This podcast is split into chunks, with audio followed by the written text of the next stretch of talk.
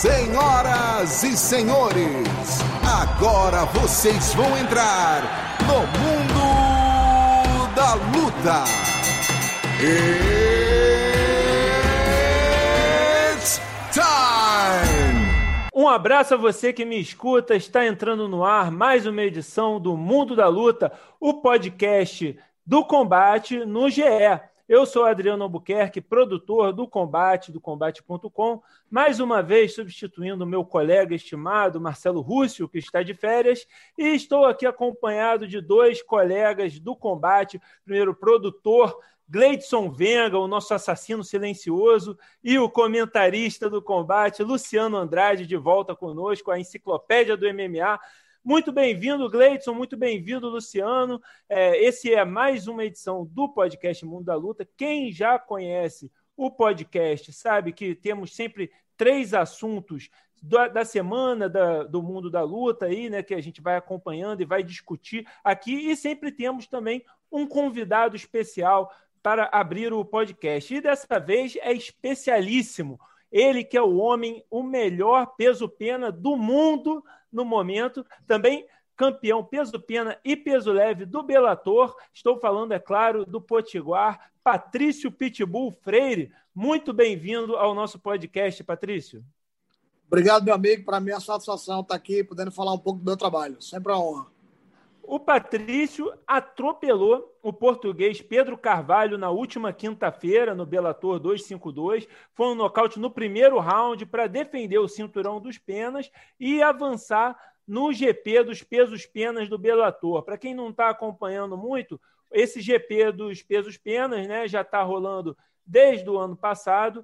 É, colocaram ali os melhores pesos penas do Bellator e é, cada luta do Patrício é uma defesa de cinturão. Né? Ele já está na semifinal, é, vai enfrentar na semifinal o Emanuel Sanches e né, tem uma outra semifinal no final. E quem vencer o torneio leva um prêmio de um milhão de dólares. É, Patrício, começar te perguntando sobre a luta de quinta-feira passada. É, você nocauteou bem rápido né, no primeiro round. Você se surpreendeu com o quão rápido foi essa vitória sobre o Pedro? Eu encarei Pedro Carvalho em março, né? A gente ia lutar em março e essa luta foi, foi adiado devido à pandemia. E eu tinha dito para ele na encarada da pesagem que eu ia finalizar ele em dois minutos. Acabei errando a previsão, eu nocauteei ele em dois minutos e dez segundos. Então, sempre treinei assim, com uma estratégia muito boa na, na, na, dentro da academia. E quando eu digo alguma coisa é porque o plano está bem traçado. Não me surpreende, não, era o que eu esperava. Gleidson, faz uma pergunta aí para o Patrício. Ô, Patrício, ainda nessa questão aí do, do Pedro, cara, é, rolou algumas, rolaram né, algumas provocações e tal. Ele é da escola né, do Conor McGregor. É, como é que você levou esse desafio? Esse tipo de coisa, né? Você, você é o alvo, né, cara? Você é o campeão, pô, o maior lutador aí da história do teu evento, do Bellator. Esse tipo de provocação, você leva para o lado pessoal, te dá mais motivação, interfere em alguma coisa na tua cabeça ali para lutar? É, interfere para o lado positivo, né? Porque a tua carreira mostra aí que a maioria do, do resultado disso são vitórias, né? Gleides, depende muito do momento. Acho que antes mais eu tinha um pavio mais curto e acabava discutindo ali e uma, uma discussão mais pesada, um, um princípio de, de, confusão, respondendo à altura que o cara estava me oferecendo no momento. Mas hoje em dia eu estou mais calmo, mais concentrado no, no que vou fazer no combate.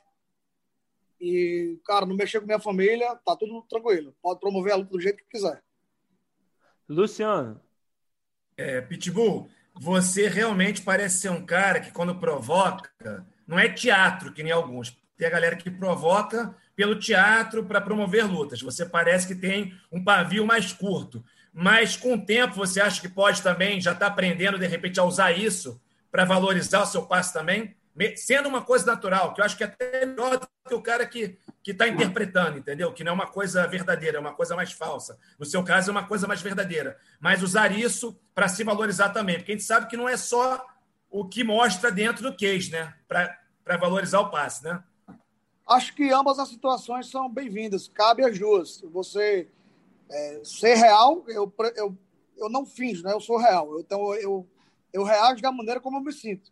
Então, se eu, se eu me sinto ofendido, eu vou lá, eu vou meter o dedo no rosto dele, meter o empurrão no peito dele e, e e bater de frente. Se eu tocar, não me sentir ofendido, vou reagir como eu reagi na encarada, na última encarada. É, alguns lutadores gostam de fazer uma cena mais para poder vender, é, é, legal. E por outro lado, outros lutadores são mais frios, tipo Fedor Emelianenko, e todo mundo vai valorizar do mesmo jeito. Então, cabe aí, como eu falei, as duas situações. Patrício, na próxima rodada do GP, na semifinal, você vai fazer uma revanche com o Emanuel Sanches, né? Você venceu ele por decisão unânime numa das melhores lutas de 2018. Agora, eu vi muitos comentaristas aí na gringa dizendo que o Emanuel é o maior desafio que você vai ter. Alguns estão até dizendo que ele é o favorito para o título do GP, né? O que eu achei né, é, curioso, dado que você é o campeão e você é o próximo adversário dele. É, como você vê essa luta com o Emanuel? Como que ela vai ser diferente daquela luta de 2018? Ah, to, toda luta que eu, vou, que eu vou fazer, os caras falam a mesma coisa esse é o desafio, esse é o cara que vai fazer diferente, que isso e aquilo. E toda a vida eu vou batendo nos caras, lutando para dormir. E aí, depois que eu bato nos caras, a galera falou: ah, Patrício só enfrenta cara fraco. Então, mais um monstro que eu vou ter que botar para dormir aí, e a galera depois vai falar a mesma coisa, dizer que o cara é fraco. Uma coisa é eu lutar e fazer a luta para ser fácil. Outra coisa é o cara ser, a luta ser fácil realmente, que não é. Parece ser fácil, mas não é. Então, a luta de 2018 é, foi uma luta de 25 minutos, foi uma luta muito movimentada. O adversário era é, muito dinâmico. Ele chuta, soca, dá joelhada, cotovelada, se agarra, vai para o chão, tem um jiu-jitsu refinado, então é um cara muito dinâmico. Difícil de bater, ele é escorregadio, bota os cotovelos na hora que eu estou batendo. Eu bati tanto esse cara na luta que a gente teve que eu fiquei com uma espécie de calo nos meus ossos da mão. Eu fiquei meses com a, sem poder socar direito que eu sentia como se fosse um calo aqui no meu, no, na, na, ponta dos meus ossos. E dessa vez eu vou querer bater para nocautear ele rápido, como eu fiz com o Pedro. Eu quero passar para o final bem inteiro, sem nenhum machucado. E tendo em vista que eu sei que essa luta ela não vai ter uma, uma pausa muito grande de uma luta para outra. Então, o Bellator, já estamos no final de novembro agora. O Bellator acho que vai fazer em janeiro ou fevereiro a próxima luta. E a luta seguinte, que seria a final, eu acredito que não vai demorar muito tempo também. Então, eu quero passar o mais rápido possível. Ô, Patrício, falando nisso, é, quando o, o Bellator criou esse GP, foi uma imposição dele para que você participasse ou foi você que levantou o dedinho lá e pediu para entrar nessa também?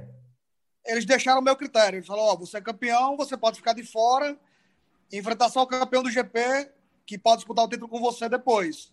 Então você pode entrar e Estou aqui para provar que eu sou o melhor mesmo, bater em todos, levar o prêmio de um milhão e, e fazer todas as defesas batendo recordes. E eu disse: não, vocês já falaram tudo que eu queria ouvir. Eu sou movido a desafio, então vamos fazer, vamos entrar, vamos pro meio do terreiro aí, vamos ser na porrada. Vamos participar dessa brincadeira, né, pô? Pô, é empolgante, né? A gente chega, uma hora, chega no momento da carreira que a gente precisa de, de alguma empolgação para poder continuar queimando lenha. Luciano? É, Patrício, você está quatro anos, é, quatro anos sem perder, e, se eu não me engano, há seis lutas, mantendo o nível, ganhando bem a maioria dessas lutas. E está com 33, é isso? 33? 33 anos. Ou seja, você está se mantendo no auge, está no auge, está se mantendo no auge há um bom tempo. Quem veio de fora vai dizer que você está ali mais ou menos no mesmo nível, mas na sua opinião, você ainda está evoluindo? Ainda tem um gap aí para subir, para se tornar um atleta melhor? Estou até perguntando isso porque MMA é um esporte desgastante e tem gente que nessa idade já começa a dar uma piorada. Tudo bem, tem caras que não Verdun que lutam bem com 40, 39 anos, mas tem a galera que com 34, 35 já começa a dar uma decaída. Você acha que ainda está melhorando, ainda vai se tornar um lutador melhor do que é hoje? Duas coisas. Sobre a minha evolução técnica, a evolução técnica não depende da sua idade, da sua da sua juventude. Você consegue evoluir tecnicamente até o fim da sua vida. Então eu procuro evoluir, trazer novos, novos tipos de treinamentos para mim todo o tempo. Meu treino tem taekwondo, tem, tem karatê, tem muito movimento que não é padrão para o MMA é, em geral. Então, muitas coisas que as pessoas não fazem, eu treino na academia. Mesmo que eu não, não esteja fazendo na luta, ou não tenha tempo de fazer na luta, eu estou fazendo na academia, estou habituado a isso e íntimo. E outra coisa é como eu me preparo. A minha preparação, ela não é a mesma preparação quando eu tinha 19 anos de idade. Fazia muito sparring, se quebrava, entrava em overtrain direto, tinha que superar o tempo todo. Não, hoje em dia é, mais tecnológico. Eu acordo, já tenho um frequencímetro para aferir minha, minha, minha recuperação matinal. E aí eu sei qual é o tipo de treino que eu vou ter que fazer no dia. Eu já sei qual é a zona de treino. Se vai ser a zona de treino com os batimentos chegando até 156 batimentos cardíacos, que é a zona de treino leve. Ou vou fazer um treino mediano, que é, um, é a zona de, de, de qual a frequência cardíaca. É, até, 150, até 171. Ou se vai ser um treino na zona vermelha, que é a zona de luta, acima de 180. E aí a gente tem, eu chamo ele de cientista, Chicão Freitas, que é um preparador físico, é, nutricionista, lutou contra Minotauro três vezes no jiu-jitsu, o cara foi um dos primeiros caras de Vale Tudo daqui, sabe também Muay Thai, então é um cara completo, além de me preparar fisicamente para isso. Então, o meu cientista, ele me deixa é, com o treino exato do dia, dependendo da minha recuperação. Então, eu não sou um cara que vai estar tá lá se esbagaçando como os caras novos. Eu vou estar tá treinando conforme a minha forma física, a minha, a minha durabilidade, a minha bateria. Então, se eu acordo num dia ruim, eu digo, não, hoje o treino é mais suave, a gente vai, vai para academia só fazer um alongamento e um trabalho de respiração e vai para casa. Então, enquanto os novos aí estão se quebrando, eu estou só pegando a parte técnica é. e no treino bom. É, puxando esse gancho, convivendo com a galera da luta, eu tenho academia, você sabe, treinei muito treino, estou tentando treinar. Infelizmente, eu vejo que a maioria é assim: é treinar, treinar, né? sair na porrada, sair na porrada, sair na porrada, mas não pensa muito nas lutas profissionais, no que vai fazer. Ah, vou lá sair na porrada e pronto, eu estou bem treinado, estou no gás, estou tranquilo, estou saudável, vou ganhar. E você não, você é um cara estrategista, que claramente você estuda os adversários, faz um plano, uma tática para enfrentá-los. E isso é um diferencial para prolongar esse auge, porque eu vejo que realmente muita gente é, vai lá e ainda faz a pior estratégia possível né, na luta. Né? Escolhe o pior plano possível, ou seja, atrapalha. Né? E, e acho que no meio da luta essa é a pior parte hoje em dia para os lutadores, é onde o pessoal está mais atrasado. É, é muito difícil você tirar a emoção e sua vontade de fazer o que você quer e fazer o que você deve fazer. Eu faço o que deve ser feito. Às vezes eu termino o treino com vontade de treinar mais, mas eu sigo o planejado. Meu treinamento é toda base de planilha, de tempo, de frequência cardíaca. Então é tudo assim. Não é o treinador ah, com vontade de fazer tal coisa. Não faço. Eu não vou contra o que está planejado. O planejado ele diminui o erro, ele diminui o risco de lesão, ele mantém saudável para o próximo combate. E o que acontece com todos os atletas, inclusive já aconteceu comigo muito, é o cara perder e dar uma entrevista em seguida dizendo assim: vou voltar mais forte, vou, vou, vou voltar diferente, vou voltar é, melhor. Só que ele vai para academia e faz a mesma coisa que fez durante a vida toda. Passou 20 anos fazendo a mesma coisa, perdeu, levou um pau, foi para academia só os cacos e volta a fazer a mesma coisa que está fazendo. O cara não tem senso de urgência, ele não para, não vê o vídeo da luta dele, porque não quer, tem raiva de ver ele, ele perdendo, é motivo nesse ponto. Não, aí não consegue enxergar o que está fazendo de errado. Os treinadores também têm a parcela de culpa, porque diz: Ó, oh, você perdeu para esse cara, mas se botar 10 vezes você vai ganhar 11. Porra, o cara acabou de perder, você vai dizer isso pro cara? Pô, você errou em alguma coisa tecnicamente, vamos olhar o que foi. Então, basicamente, é isso que a gente faz aqui na Pitbull Brothers. Nós temos uma análise crítica do, do, do que a gente está fazendo de errado, também do que a gente está fazendo certo, lógico, mas a gente procura não repetir o mesmo erro nas lutas e nem nos treinamentos. O treinamento ele tem que estar tá evoluindo sempre. É, tem lutadores que bizarramente não gostam nem de ver as lutas dos caras que vão enfrentar, né? Bizarro, mas eu conheço vários, assim, ah, não, quero, não gosto, quero nem ver, quero nem ver. Pô, aí não dá, né? Esse é a maior por isso que tem. Tem cara que fala assim, não, é, meu treinador assistiu, tá ok. Porra, você que vai lutar, cara, você tem que ter uma leitura sua do seu adversário. Você, vai, você que vai enfrentar ele. Como é que você não vai, pelo menos, assistir o que o cara faz de melhor?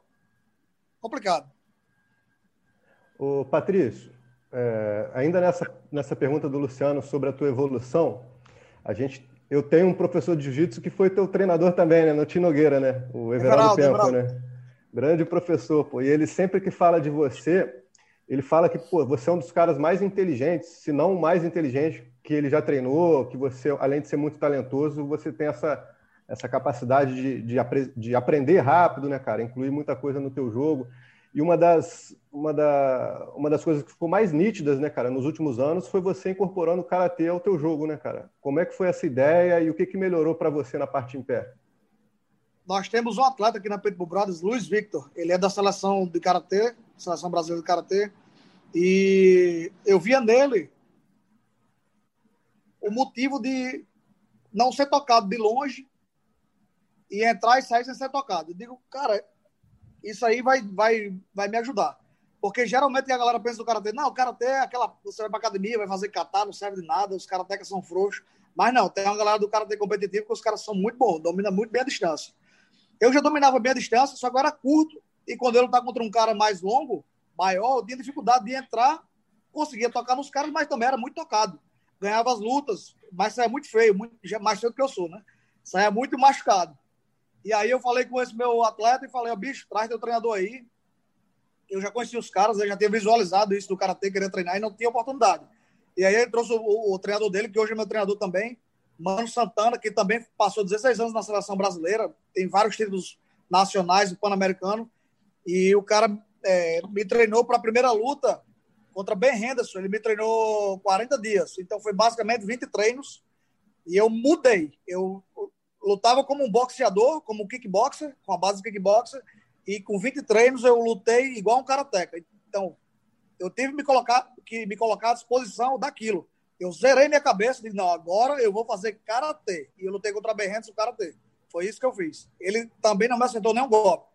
E aí eu comecei a introduzir aos poucos e hoje eu consigo fazer a transição natural do, do karatê pro, pro kickbox, pro boxe e usar o que tem de cada arte uma coisa boa. Então eu consigo transitar hoje tranquilo dentro da luta, mas no começo eu tive que me dedicar só àquilo.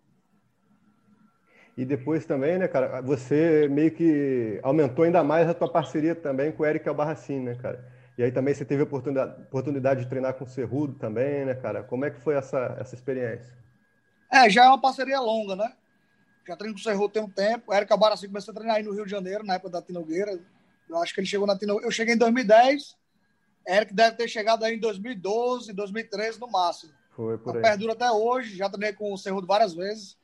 Cerrudo também incorporou o karatê no treinamento dele. Ele nocauteou o Wilson Reis com o movimento do karatê que foi o DI, um guiaco, que é o direto de direita, né? Um guiaco, um guiaco de direita, numa antecipação do movimento. Então, os caras veem no nosso entendimento de luta que funciona e pode ser um, uma surpresa, um fator surpresa durante o combate, e isso que surpreende os outros lutadores, que ele não entende a maneira de lutar.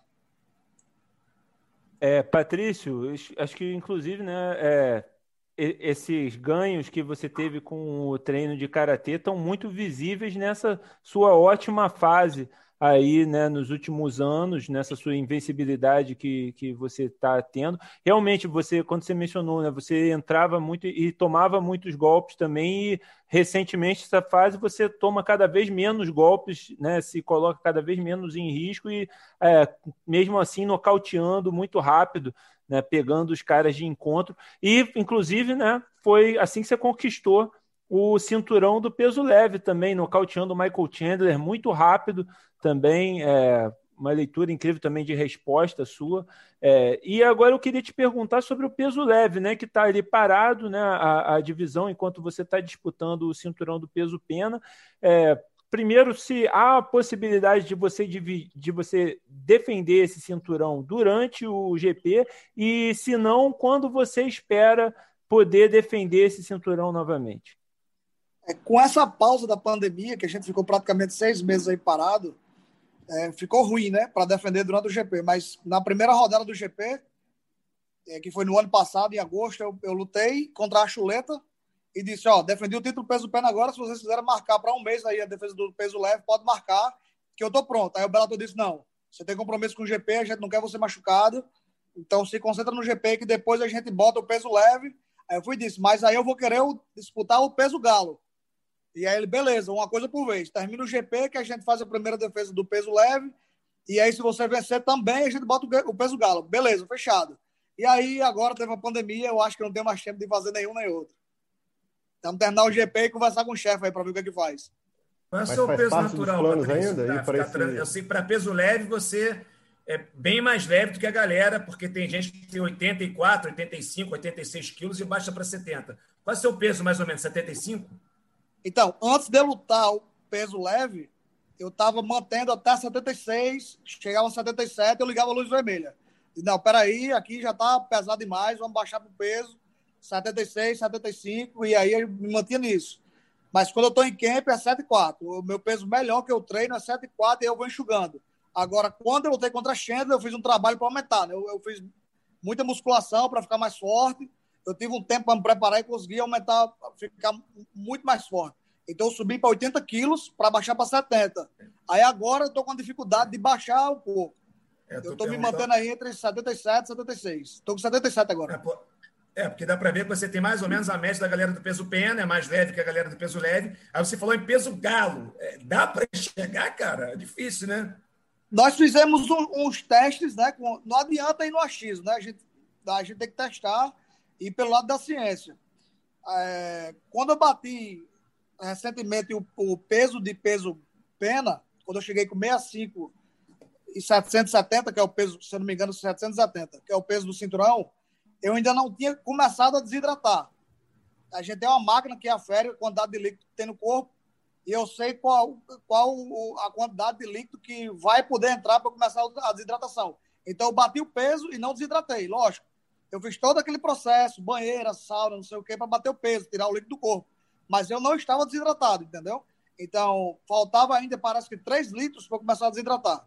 Então, eu posso fazer esse trabalho de desidratação chegar no peso galo ainda tranquilo. Vai sofrer? Vai, mas é possível, cientificamente falando. Eu ia, eu ia perguntar exatamente isso, nessa né? questão de se, se, depois da pandemia e tudo, né, que você falou que o Bellator é, você acabou tendo que adiar os planos, né? Se ainda fazia parte do teu, do, do teu plano conquistar um terceiro cinturão, né? Mas você já disse que sim, né? E, cara, é, falando agora do Michael Chandler, né, cara, que foi teu, teu grande rival aí dos últimos anos, que você até tinha falado aqui pra gente que, que era tua rivalidade pessoal mesmo, cara. Como é que você viu essa mudança dele para o UFC e essa possibilidade dele chegar logo disputando o cinturão, se tivesse acontecido alguma coisa no, na disputa lá do UFC? Cara, o Chandler é um monstro. Ele perdeu para mim acontece luta. Qualquer um pode levar um soco e cair. Ele, o jogo dele não casa com o meu. Eu já via isso muito antes ele estar com o Patrick, até a primeira vez que ele lutou com meu irmão. Eu falei, o jogo desse cara não casa com o meu que tem a estatura um pouquinho é, parecida com a minha, fortinho e tal, joga uns golpes muito fundo lá dentro, vai buscar demais, então é, é tipo meio kamikaze, vai para cima, botar na cara, e eu disse, pô, eu posso bater esse cara. Mas quando ele fechou com o UFC, eu disse, ele tem tudo que a categoria é, teme.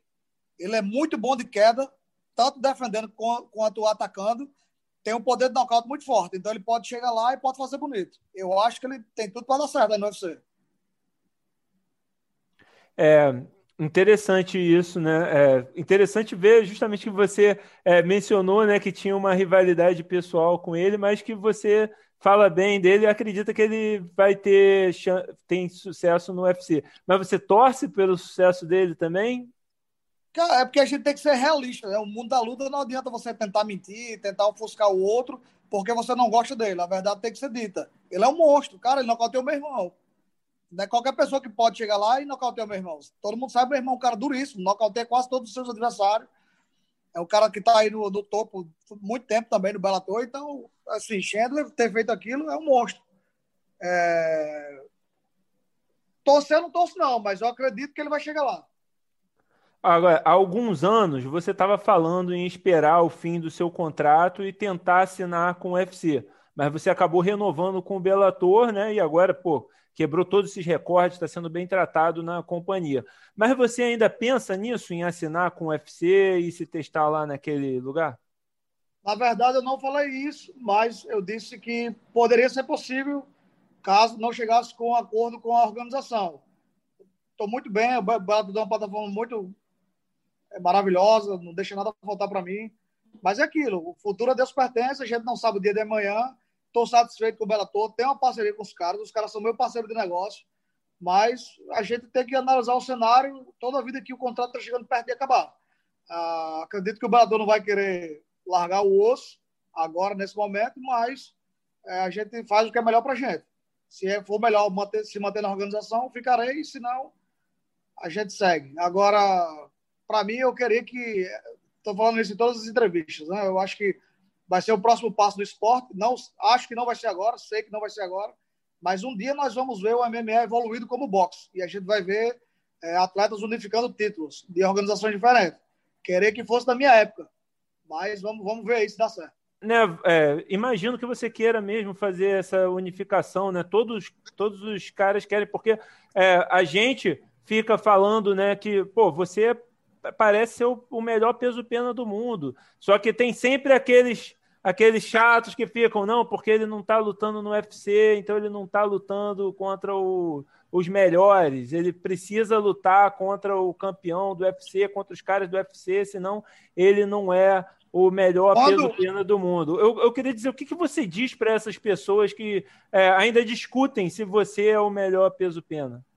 Quando o leigo fala isso, eu entendo. Agora, quando a mídia fala isso, aí eu digo, cara, esse cara não, ele, ele, ele não tem noção do que está falando, ou então está sendo pago pela, pela organização para falar isso. Porque eu acabei de bater no peso leve, campeão do Bellator, e o cara foi para o UFC e vai lutar pelo título. Então, o cara ainda quer colocar em xeque a minha possibilidade de, de bater no, no, nos caras do meia-meia lá do UFC, cara, pelo amor de Deus, o Volkanovski, o cara ele é duro, ele é chato de lutar, ele tem uma chantagem fechada, ele, ele tem um jogo redondo. Mas, pô, todo mundo sabe que eu vou matar esse cara. Eu vou desmantelar o queixo dele rápido se essa luta acontecer. Ele, ele joga no jab de encontro, chuta na perna, bota na grade e amarra, volta a fazer a mesma coisa. Pula igual a pipoca. Isso comigo não vai colar, cara. Não vai dar certo. Ainda mais um carinha ali menor que eu, do meu tamanho, não vai, não cola. Entendeu? Então, porra, isso aí, pra mim, na minha visão, é inquestionável. Eu venho falando que eu sou o melhor peso-pena do mundo faz anos e ninguém, dá, ninguém nunca deu ouvido.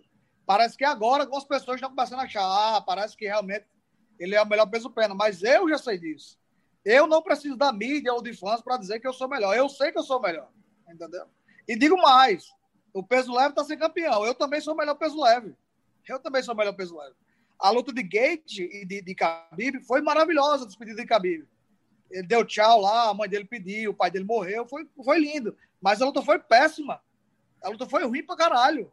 Eu disse, cara, que porra de nível de luta é esse? A luta Khabib em cima do cara, dando soco, jab, botando um strike pra andar pra trás. O cara parecia um principiante de wrestling, parecia que tinha desaprendido tudo. E eu aposto que ele parou de treinar, porque a gente vê que esses wrestlers vão pra, pra, pra, as academias especializadas em MMA, eles sabem muita queda e vão treinar o quê? Vão treinar em pé. Não, já sei a parte de queda, vou treinar em pé. E Khabib não. Ele é especialista em wrestling, continua, em sambo wrestling, continua treinando aquilo que ele sabe fazer melhor. E a galera vai, vai diferenciar o tipo de jogo que tá fazendo. E acaba que acontece aquilo. A luta foi, para mim, foi horrível. Teve um desfecho que eu não esperava, eu pensei que Gates ia defender as quedas. Ia meter a porrada de Khabib em pé, mas, porra, fez um jogo totalmente ao contrário do que devia ter feito. Então, cara, é isso. Você tem que acreditar em você, fazer o seu e se vier reconhecimento ou não, problema de quem está achando que é ao contrário. Eu acho que, porra, pitbull arrogante. Não, meu irmão, estou trabalhando minha vida toda, vivo como campeão, me alimento bem, não estou de farra, faço tudo, todos os passos que eu dou na minha carreira, na minha vida, é para ser o melhor. Então é isso, cara. Se você não bater no peito e não disser que você não é o melhor, ninguém vai dizer não. Eu não espero isso de ninguém. É, três coisas, Patrício, aproveitando que você falou anteriormente e agora. Primeira, em algum momento, você e seu empresário já chegaram a ter alguma aproximação com o UFC para negociar uma ida para lá? Essa é a primeira pergunta. A segunda é que você falou da unificação dos cinturões de diferentes eventos. Eu acho que o Dana White estando lá como deixa, presidente. Deixa eu responder por parte, senão eu esqueço, Luciano. Tá, valeu. Então a primeira, essa é a primeira. a primeira é a parte da conversa, né? Então, é eu tenho um contrato de exclusividade com o Bellator e nunca foi e nunca teve uma conversa oficial. Mas Joian já me disse, ó, oh, os caras têm interesse em você e tal, já falaram, e os Pitbull tal, isso é quando o contrato, mas nada oficial. Só, só conversa de amigo, conversa de brodagem. Nunca teve nada disso, não. Até porque eu sou exclusivo, tenho que cumprir meu contrato, então não pode ter uma conversa nesse sentido.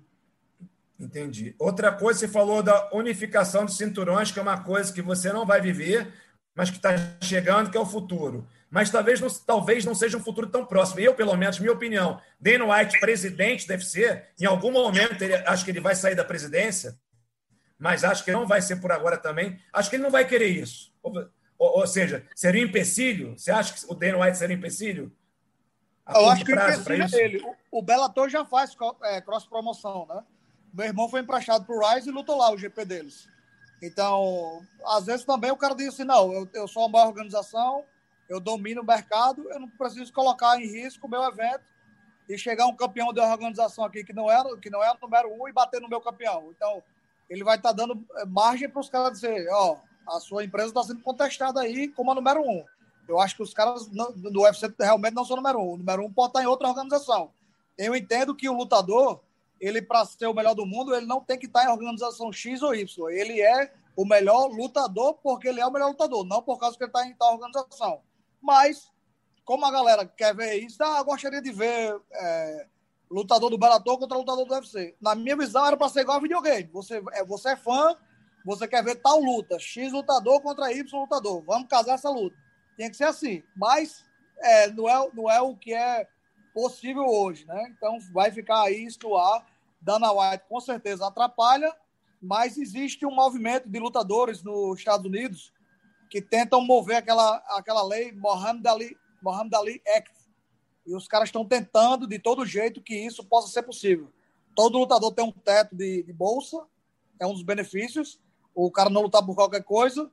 É, a questão do teste antidoping e essa cross-promoção. É alguns detalhes que a galera se junta para agir em relação a isso. Então você acha que realmente o Dana White seria a maior barreira, empecilho, oh, empecilho é, ele saindo da presidência, eu não sei como os donos do UFC pensam, mas eu creio que não teriam problema com relação a isso. Não sei. Mas seria é. a maior barreira, seria o maior empecilho, seria realmente o Dana White. Pra, é para todo mundo fazer isso agora, no momento. Sim, sim. Porra, Volkanovski falou publicamente que aceitaria o desafio. Qual é o problema de fazer essa luta acontecer? Nenhuma. Agora, na minha é, pós-conference, de, depois da luta, John Carvin, o treinador de Conor McGregor, falou publicamente eu queria que Patrício lutasse contra Conor McGregor. Ele disse que era um sonho para ele ver essa luta acontecer. Vamos fazer. O que, que, o que, é que falta? Entendeu? Então falta só uma questão contratual, é só isso. Eu lutaria no cage, no, no octógono, Patrício, do UFC? Sem problema nenhum. Sem problema nenhum.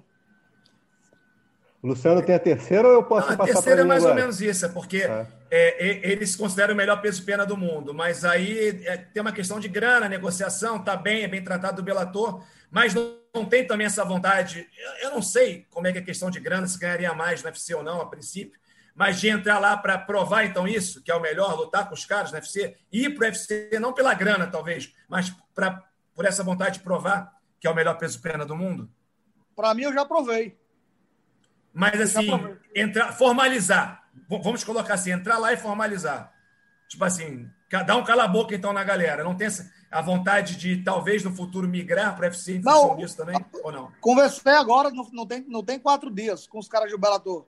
Os caras disseram, é só eles dar o próximo passo que eu libero você para lutar lá contra o campeão deles. Falou para mim, se ele quiser a luta, a gente libera você para fazer essa luta. Ah, então não precisa nem ter o contrato. Pelo, pelo Bellator tá tudo bem. Tudo bem. Aposto que Scott Coker vai deixar amarradão. Ele sabe que eu bato no cara. É Ele curioso, né? É curioso, né, Luciano? Dana White porque... não aceita porque sabe que o atleta dele vai perder. Não, é, é curioso isso, porque o Dana White fez esse movimento muitos anos atrás, emprestando o lutador do UFC para lutar no Pride, né? Isso Acabou acontece porque o Pride era o maior evento. Exato, exato. Hoje ele quer o maior evento, então ele não quer arriscar. Ele não tem bolas para fazer isso. Deixa eu te fazer duas perguntas, Patrício, mas não vou precisar te fazer ao mesmo, uma de cada vez, não, porque são, são curtas. É, primeiro, o que, que você achou do Dana falando, quando ele foi questionado sobre você, ele meio que deu um João sem braço ali, não, fingiu que não te conhecia. O que, que você achou disso? E durante muitos anos, é, como vocês dois eram os dois melhores do mundo, né? Falava-se muito de uma luta sua com o Aldo, né? É, o que, que, você acha de uma luta dessa? Você acha que no futuro ainda poderia acontecer? E como é que você enxerga essa luta? É, Dana White ele agiu é, numa frase só de duas maneiras. Ele falou: Ah, Pitbull. Primeiro ele deu a entender que sabia quem era. E depois ele, ah, eu não sei quem é, tô com problema no ouvido, deu até uma desculpa. Então, cara, é isso. Ele tá tentando evitar o que é inevitável. Eu sou inevitável. E sobre José Aldo, eu acho que, cara, quando a gente de repente tiver, já estamos com a idade não tão, né? Nós não temos mais 20 anos de idade, não temos mais aquela juventude. Então, eu acho que a idade dele é parecida com a minha. Acho que ele deve ter 34 ou 33. Luciano depois pode confirmar aí. Cara, e quem sabe? deixa, não, deixa quieto. Eu pensei uma coisa aqui que eu não posso falar. Vamos embora, vamos embora. Eu sei não, o que é. Não, não, não, não, não, não, não, não, não, não, posso. Não, Eu posso, eu não, posso. Não, esquece, esquece. Não, não posso. O que a gente Vou não pode teu- provar, a gente não pode falar. Vou ler teu Vambora, pensamento. vambora. Adianta, não, não, adianta. Vai embora. Vai embora. Adianta, adianta. Falei, pensei alto. Vai embora, Adriano, pelo amor de Deus. Fala aí do, do Zé Aldo. Você acha então que ainda daria para fazer essa luta?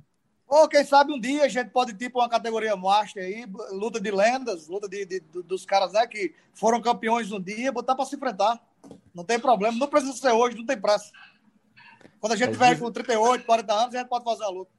José Aldo tem 34 anos, tá, gente? Só para a gente deixar Eu claro. Ex- depois eu Exatamente, está registrado. Ele tem. Ele é, eu sei, eu sei, Luciano. Ele tem 34 anos, está registrado aqui. Ele tem um pouco a mais do que, do que o Patrício só. Agora, Patrício, na, aquele, menino na que outra. nasceu, aquele menino que nasceu, fez três anos e o pai disse: Ah, vou registrar ele agora. Olha, rapaz, olha, rapaz, a gente não sabe. Ele tem 34 anos. É, é, Patrício, você está no GP, na outra semifinal nós temos AJ McKee e Darion Caldwell, né? Uma, um lutão, né? Que, que também está sendo muito bem falado. O AJ McKee estava sendo muito bem falado no começo do torneio também. É, quem é o favorito? Quem você acha que vai estar te esperando do outro lado lá na final? Eu acho que o favorito é Jay McKee. Mas quem eu acho que ganha, eu acho que ganha Caldo. Porque, para mim, sempre o especialista é mais complicado de lutar. O cara que ele é o wrestler, ele é tipo Khabib, ele vai tender a puxar muito para o lado que ele entende mais. Então, é o, é o caso de Caldo. Ele troca um pouquinho, mas ele, não, ele geralmente bota para baixo, amassa os caras e finaliza. Então, eu acho que ele vai tentar fazer isso. Se ele não for nocauteado no primeiro round, a luta vai ficar ruim para Jay McKee. Eu acho que passa, passa Caldo.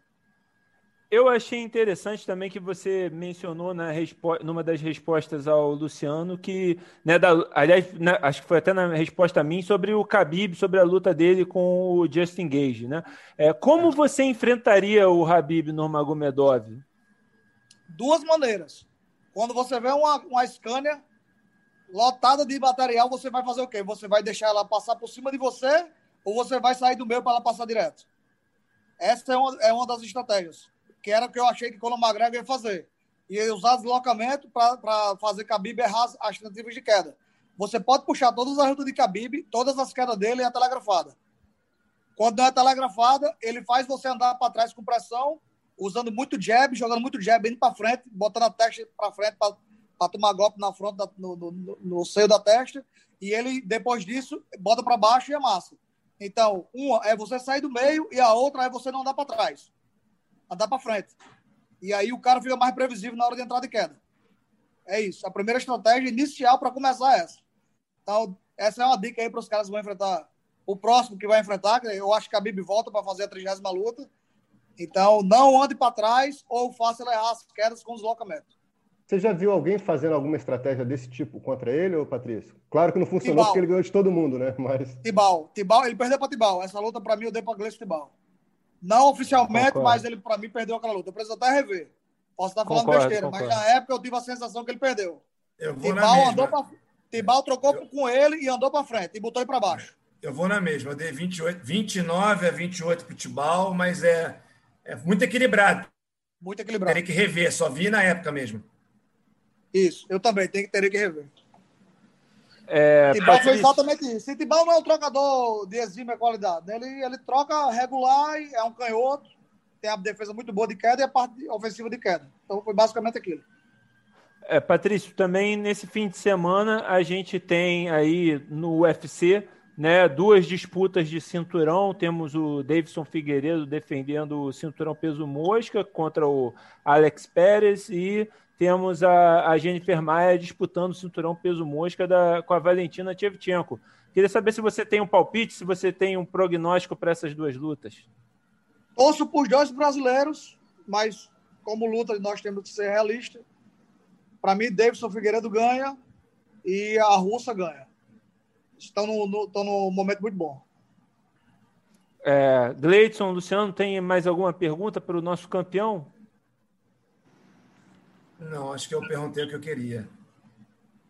Não, Patrício, então só para. A gente falou em lutas dos sonhos aqui, né, cara? Você falou que o empresário do Conor falou de uma luta sua com ele. Como é que você vê essa luta, cara? Se Conor tivesse no ritmo como estava antes, seria muito difícil. Ele é muito bom em pé, então eu teria que fazer uma estratégia de colocar ele na grade, amarrar um pouco ele, botar ele no chão, dar umas cotoveladas, umas pancadas, cansar ele para a parte da trocação abrir. Ele controla muito bem a distância. Eu estou controlando bem a distância agora, mas ele já faz isso há mais tempo que eu.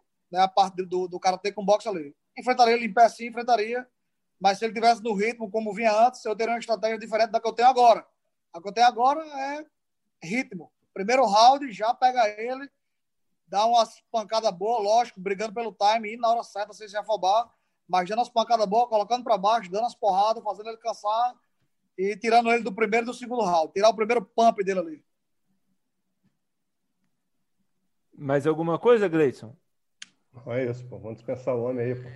Vamos então é, agradecer demais, Patrícia, a sua presença aqui no podcast. Engrandeceu demais é, o nosso podcast dessa semana.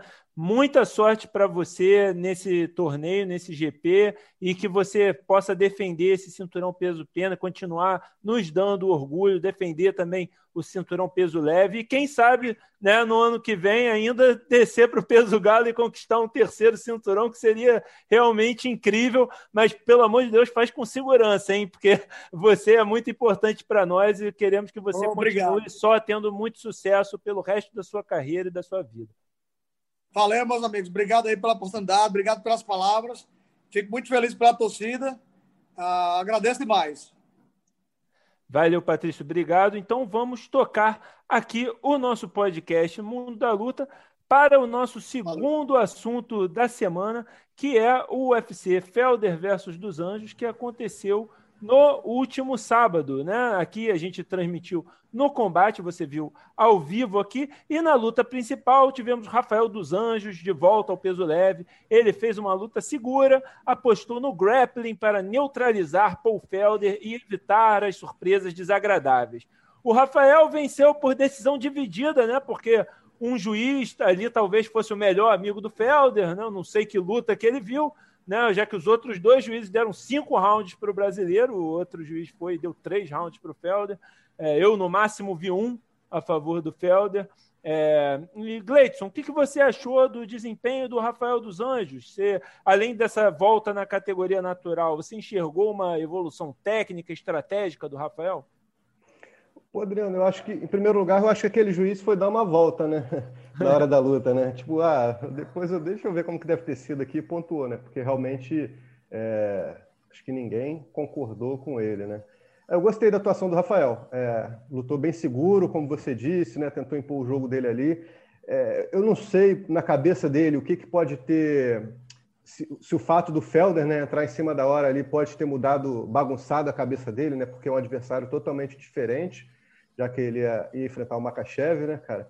Então, é, pode ter prejudicado um pouco, né? Eu gostaria de ver o Rafael fazendo mais lutas ali nos leves para ver realmente é, a posição que de fato ele está voltando, né? Ele já voltou ranqueado e tal, falou em luta com o Conor, mas eu acho que ainda não é a hora não. Eu gostaria de ver o Rafael fazendo mais algumas lutas para ver se de fato ele está nesse bolo aí dos melhores do, dos melhores peso leve do mundo, que eu acho que ele realmente está, né? Mas ainda precisa provar um pouquinho.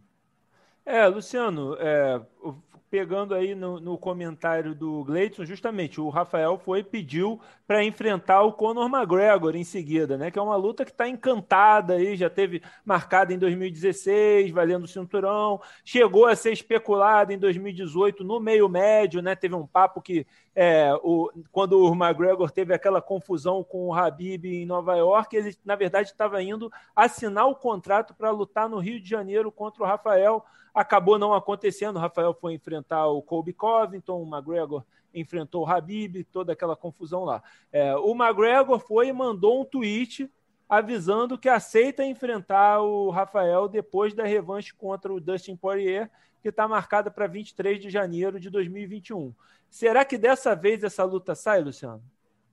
Cara, imprevisível. Acredito que possa sim sair. Sou contra esse combate, porque vendo o ranking quem está na frente do Rafael, Justin Gate, para mim é um jogo, é o primeiro do ranking, mais complicado para o Rafael do que o Conor. O Poirier está ali no mesmo nível, inclusive o Conor venceu o Poirier na primeira luta, mas o americano evoluiu muito. Acho até uma luta, se o Conor não chegar a 100%, que ele tem riscos de perder. Então, como adversário do Rafael Poirier está ali para mim no mesmo nível de dificuldade, talvez no momento até mais difícil que o Conor. O Ferguson já derrotou o Rafael, acho que é um cara mais difícil e mais tranquilo só se fosse o, o, o Charles do Bronx ou o Dan Hooker, em teoria.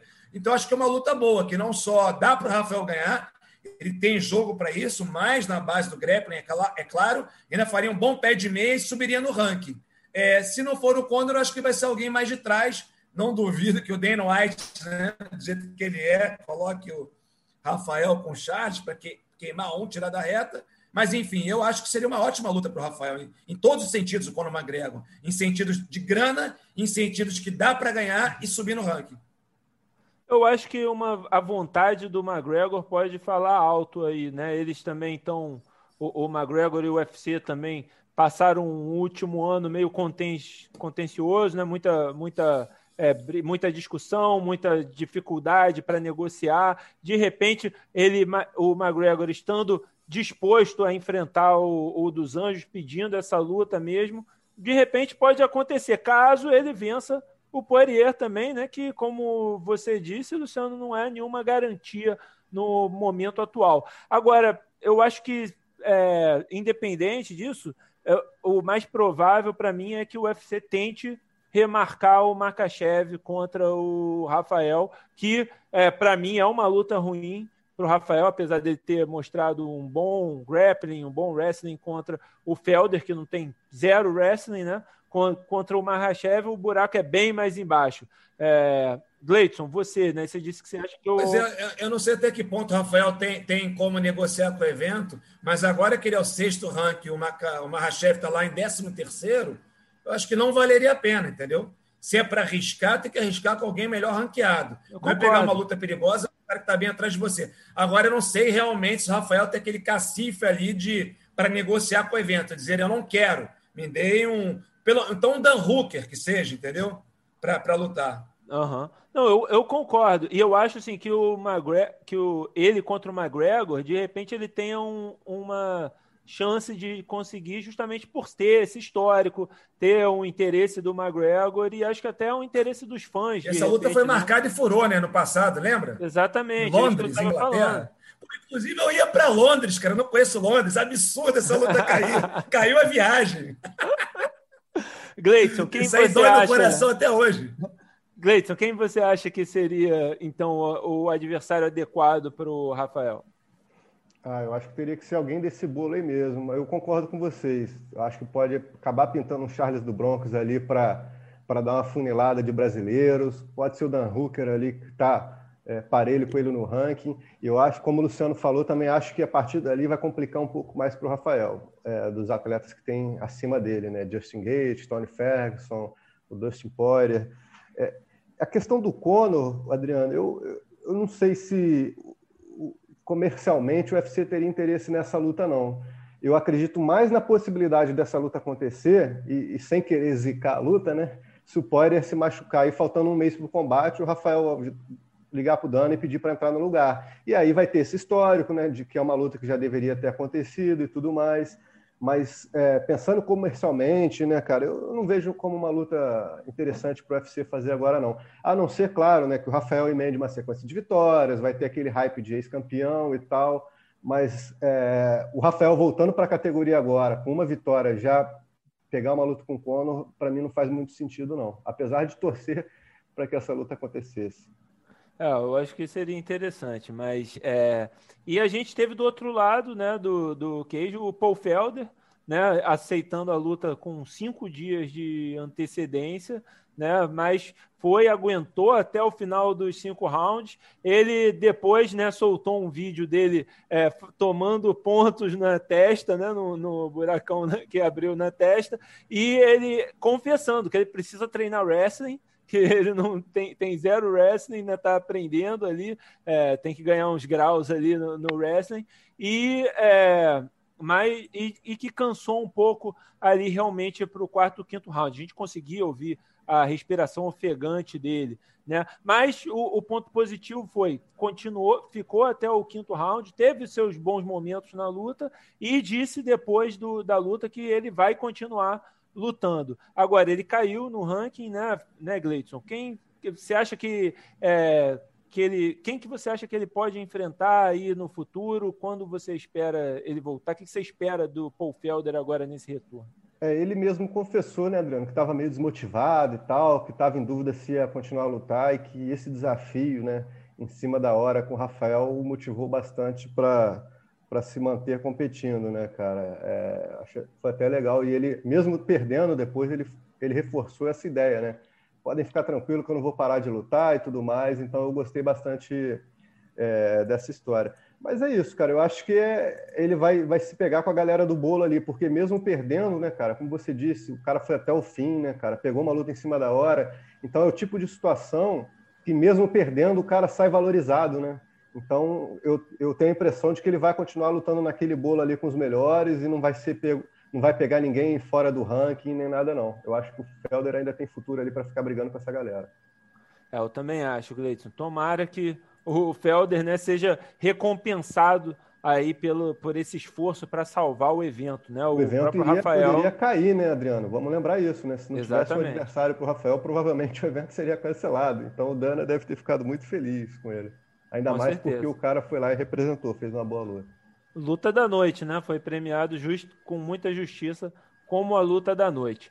Então, gente, vamos passar para o terceiro assunto do nosso podcast, que é o UFC 255, nesse sábado ao vivo no canal Combate. É, as duas primeiras lutas passam no combate.com também no Sport TV 3. Você vê no combate.com o evento inteiro em tempo real. E né, nesse sábado em Las Vegas, no 255, nós teremos dois brasileiros disputando os cinturões do peso mosca. A gente tem a Jennifer Maia, que teve aqui no podcast na semana passada, e ela encara a campeã Valentina Tchevchenko no coevento principal, né, disputando o cinturão do peso mosca feminino.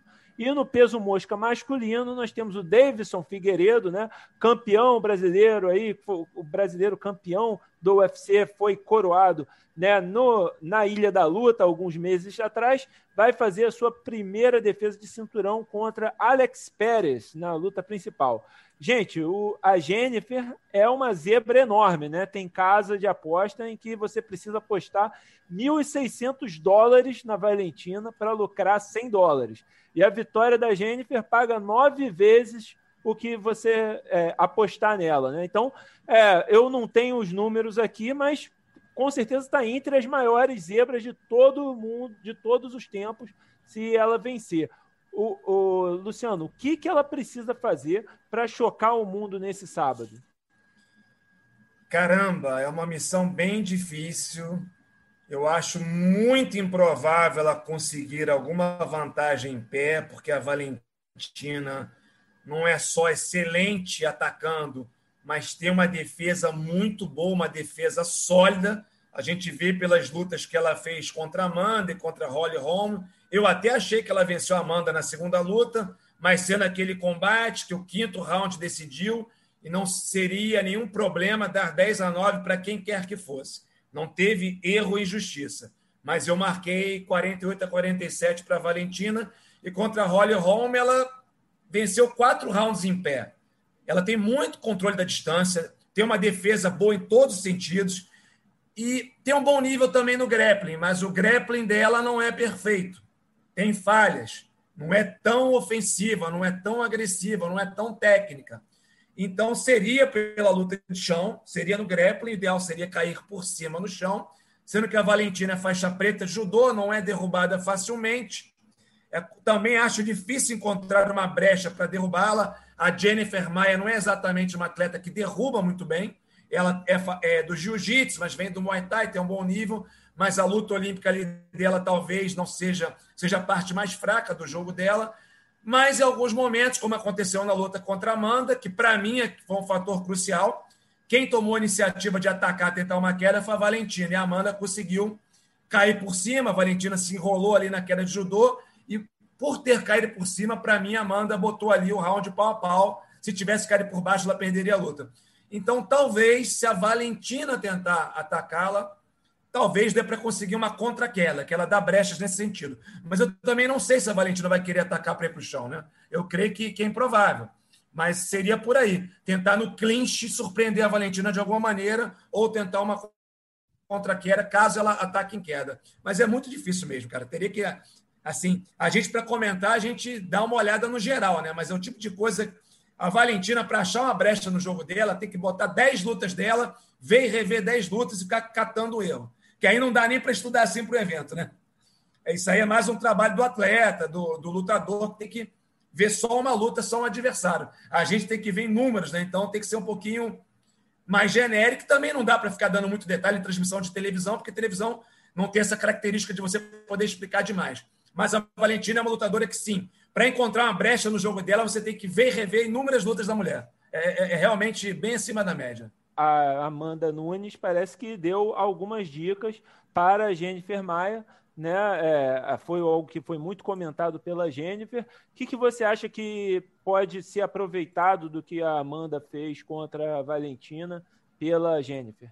Ah, difícil, né, Adriano? Porque são duas lutadoras completamente diferentes, né, cara? A gente está falando da Amanda aí, que é simplesmente a maior de todos os tempos, né, cara? Com todo respeito a Jennifer, né?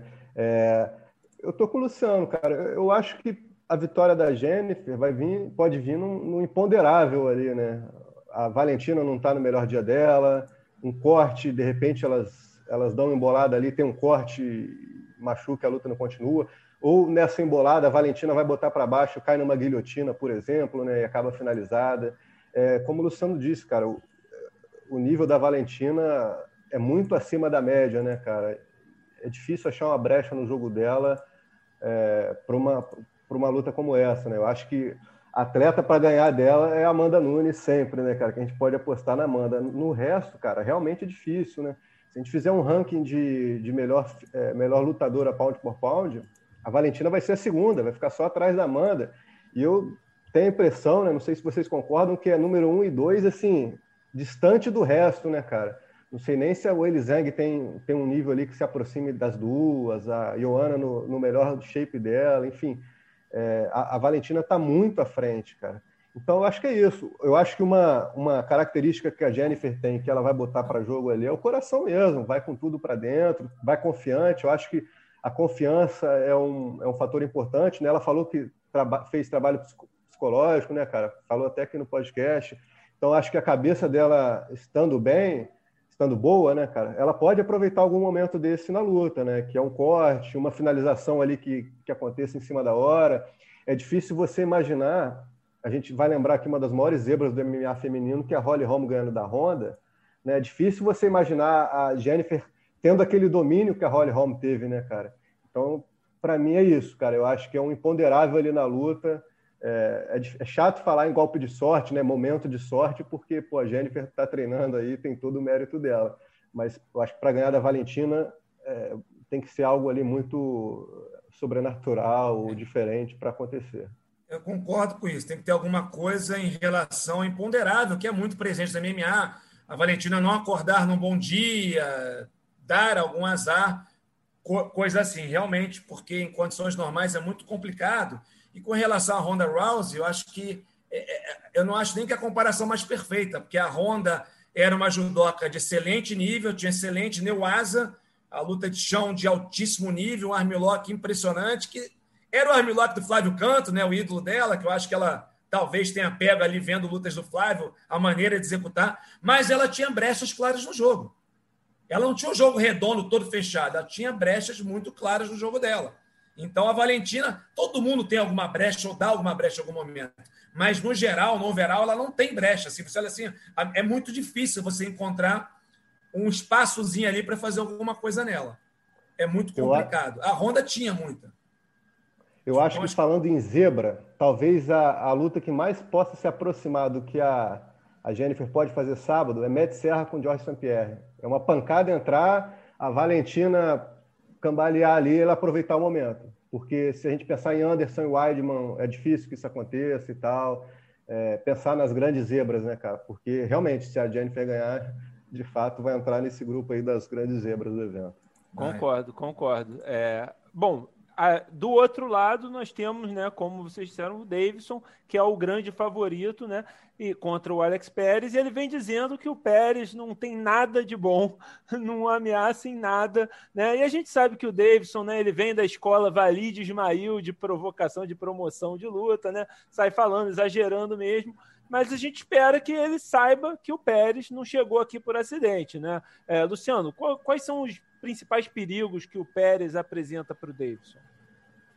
Cara, eu acho que seria uma grande zebra também, poucos perigos. Eu vejo mais no, no, no Davidson dando uma abertura em pé para o Pérez, pela questão de que ele, pela confiança que tem, ele baixa a guarda, ele se aproxima perigosamente dos adversários, ele encaixa bem os golpes, absorve bem os golpes, então confia nessa absorção que ele tem. Então, eu acho que seria mais o Davidson exagerando na abertura que dá para adversário, o Pérez aproveitar. Que nem o Anderson contra o Chris Weidman, aquela parada. Ninguém sabe o que aconteceria. O C, ninguém tem controle sobre o C.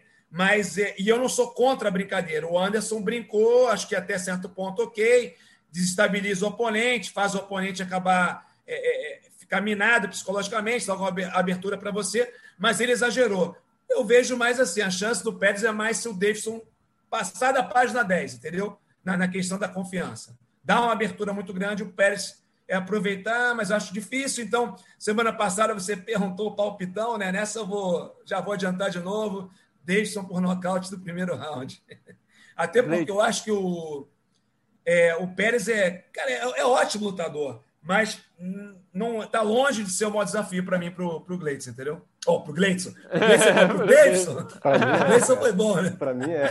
Pro Gleidson. Pro o Benavides é muito melhor que o Pérez, a meu ver. Bem é. melhor. Para o Gleidson, que é o líder do nosso palpitão, o maior desafio se chama Rafael Marinho, agora que está na sua cola no, no palpitão. É, Gleidson, qual o seu palpite para essa luta também e onde você acha que o Davidson tem que tomar cuidado contra o Pérez?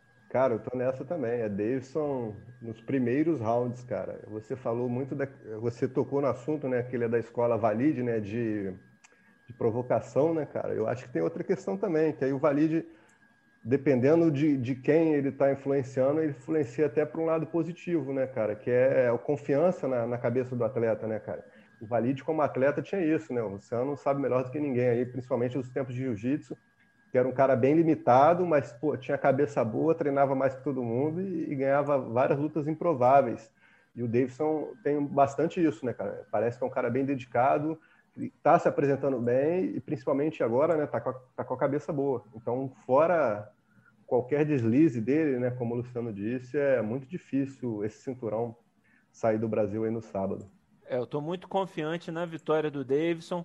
Também não é, também estou esperando uma vitória clara da Valentina, é, mais claro na torcida aí para a Jennifer nos surpreender. E além desses dois, nós temos ainda Maurício Shogun, Ariane Lipski e John Allen em ação no UFC 255. A Ariane vai pegar a irmã da Valentina, a Antonina Shevchenko, é, o John Allen pega o Roman Dolitze e o Shogun faz uma revanche daquele polêmico empate com Paul Craig que aconteceu em São Paulo no ano passado. É, vamos focar só no Shogun, que é o grande ídolo da nação, né, um dos maiores lutadores de todos os tempos, e que tem essa revanche aí daquela luta que muita gente acha que o Shogun venceu, outros acham que o Paul Craig venceu, muita gente achou que o 10 a 8 para o Paul Craig deveria ter sido um 10 a 9, o que seria teria sido suficiente para o Shogun vencer aquela luta. É, qual o caminho para o Shogun vencer dessa vez, Luciano? Cara, melhor caminho é trocação, sem dúvida. O problema é que o Shogun, a questão é o gás, o ritmo, a forma física. Eu acho até que o Shogun venceu aquela luta, é, mas passou um sufoco no round que deram 10 a 8. Para mim não foi 10 a 8, foi 10 a 9. Cara, mas o tempo está jogando contra eles. O Shogun fisicamente já está decadente há muito tempo. E o Craig está ali na dele. Então, acho que nessa ali, até me surpreendeu. Achava que o Craig ganharia aquela. E com essa passagem do tempo, acho que, como eu falei, joga contra o Shogun, joga a favor do Craig. Eu acho uma luta bem difícil para o Shogun, sinceramente. Eu é, penso Para mim, ele é zebra. Para mim, é zebra. Eu penso da mesma forma. Eu vou te dizer, a luta do Shogun contra o Minotouro, né, no meio do ano também, eu fiquei preocupado. Achei, senti justamente que o Shogun recuou em relação àquela luta já contra o Craig. É, não estava com a mesma velocidade, não estava tão bem quanto, então é... isso me preocupa. E, e, apesar da vitória do Shogun, eu tive a clara impressão, o Minotouro também não é garoto, é mais velho que o Shogun, né? Sim. 40 e tantos anos, 44, se não me engano é, ou 43 no mínimo. Se ele apertasse um pouquinho mais o passe em alguns momentos daquela luta, ele teria vencido o Shogun. Mas também faltou aquela, aquele gás, talvez, do cara mais dos 30 anos, né? Exato. Porque ah, teve momentos que, cara, o Minotouro não deu continuidade. Se desse continuidade no ataque, ele poderia até nocautear ou conseguir nocaute técnico. Mas aí parava. E aí permitiu ali a luta ficar equilibrada e perdeu de novo. É, Gleidson, sua opinião aí sobre esse combate do Shogun com o Paul Craig? É, eu tô meio que na batida de vocês aí. Eu acho que é uma luta dura para o Shogun, né? Até, até complicado falar que Paul Craig é uma luta dura para Maurício Shogun, né, cara? Mas é o momento da carreira dele mesmo. Eu acho que, por outro lado, né, cara, pode jogar a favor do Shogun o fato dele ter feito essa luta com o Rogério agora no meio do ano, ter dado mais ritmo para ele. A luta foi no final de julho, né, cara? Tá lutando agora no final de novembro. Eu acho que dá um bom ritmo de luta para ele. Eu vi o Shogun nas redes sociais, em alguns vídeos, se eu não me engano, ele parece bem magrinho, né, cara, com uma forma é, melhor. Então isso aí também dá uma, uma boa impressão, né, de que aparentemente ele está treinando bem. E por lutar também num curto espaço de tempo, né, a gente afasta um pouco a possibilidade de lesão, né, que é uma coisa que vem perseguindo o Shogun na carreira inteira dele, né, cara. Uma vez eu conversando com ele, ele falou a quantidade de cirurgias que ele já fez na, na carreira que ele só perde para o Minotauro, assim, quantidade, né, cara? É um cara que se lesionou muito, cara, se machucou bastante. E por, Verdade. Por estar lutando agora num, num, intervalo bem curto, eu, acho, eu acredito que ele esteja em boa forma. Eu acho que dá para acreditar nele sim, Adriano. Eu vou no Luciano ali na questão do Muay Thai. Eu acho que o Shogun em boa forma, bem treinado, vai ter essas limitações do tempo, né, cara, da idade e tudo mais mas o, o começo de luta dele pode ser bem forte e definir o rumo do combate. Show de bola. Então você acompanha o UFC 255 ao vivo somente no combate. A primeira luta do card preliminar é às 8h30 da noite. Se não me engano, o aquecimento combate já entra no ar às 8 horas da noite nesse sábado. Você acompanha também em tempo real no combate.com, vê as duas primeiras lutas ao vivo no combate.com e no Sport TV 3. Valeu, galera. Então vamos para os nossos destaques da semana. Estamos na reta final, começando pelo nocaute da semana. Temos alguns candidatos aqui. O primeiro candidato esteve aqui no podcast há pouco tempo, Patrício Pitbull, um cruzado de direita no Pedro Carvalho, no Bellator 252. Tivemos no mesmo evento o Aaron Pico, acertou um overhand de direita em John de Jesus. Tivemos no Chutou Brasil 104, o Luciano estava nessa transmissão. Genison Polar, Genison Polar. Como, que fala esse nome, é, Luciano? Acho que é Genison. Eu falei Genison. Genison é. Polar deu um cruzado de direita no José Filho, deixou apagadão no Chutou Brasil 104. No UFC, é, o Chaos Williams acertou um direto de direita no Abdul Razak Al Hassan. Em 30 segundos acabou, foi o primeiro golpe que ele acertou na luta. E também no BKFC, né, a luta de boxe sem luvas, Ulisses Dias acertou um overhand de direita em Donolei Benedetto. Em três segundos, encerrou a luta. Uma lista de muitos grandes candidatos. Gleidson, quem você elege para o nocaute da semana? Pô, vou homenagear o nosso convidado, né, cara? Apesar dos outros bons nocautes que tiveram aí, pô, para mim, é, mim é Patrício Pitbull. Luciano? Eu vou no Ulisses Dias, pelo papum, três segundos. Não deu nem para piscar. É isso. Eu vou também. É, assim, é, é, é, sacanagem a gente ter o cara aqui de convidado e não dar o nocaute da semana para ele. Mas é o que vai acontecer. Ele vai ficar com a menção honrosa. Patrício Pitbull foi um, um nocautaço numa grande luta, numa luta muito importante, defesa de cinturão, mas a do Ulisses realmente não deu chance para o Benedetto nem respirar e podia ter sido marcada em dois segundos, hein? O juiz não teve o mesmo reflexo, quando ele chegou para mergulhar já, já tinha acabado, já tinha um tempo.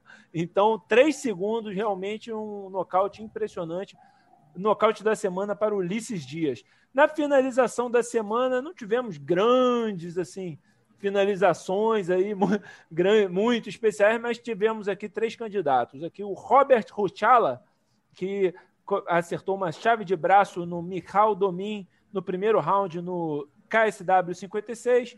Tivemos o Medi Baidulaev, que fechou um estrangulamento em pé em Muboris Umarov. Os gringos estão chamando aí de Standing Ninja Choke, né? Como o Gleidson já sabe, o Luciano também. Os gringos adoram inventar nome aí para as finalizações que a gente conhece com os nomes bem básicos.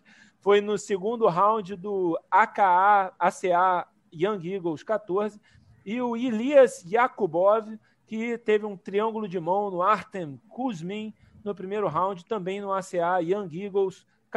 Luciano, vou começar por você dessa vez.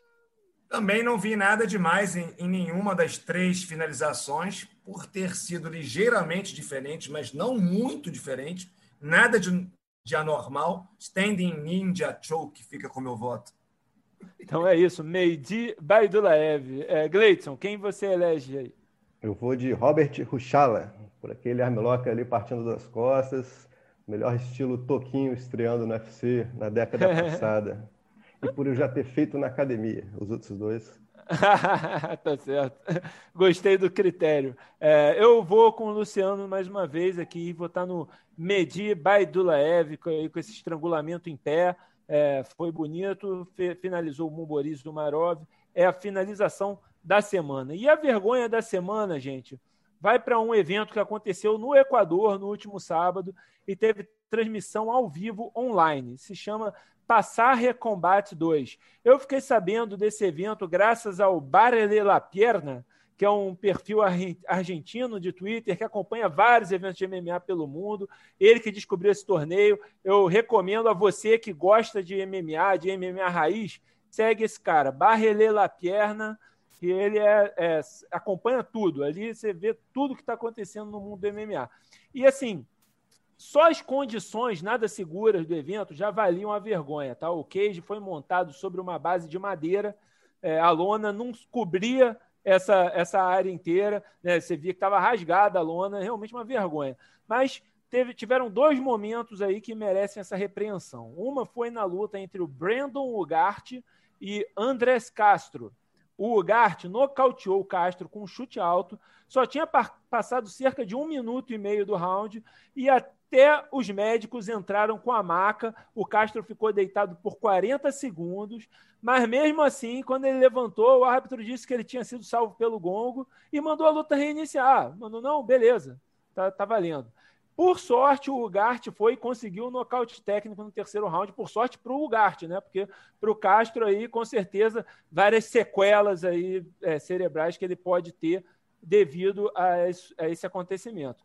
E depois, na luta principal entre o Luiz Castro e o Álvaro Bacacela, os juízes apontaram a vitória do Luiz Castro, mas o promotor do evento pegou o microfone, chegou e disse que discordava e deu a vitória para o Bacacela. Falou: não, é, é o seguinte, eu vi aqui, não, tá, não foi isso daí, não. Quem ganhou foi o Bacacela, é para ele.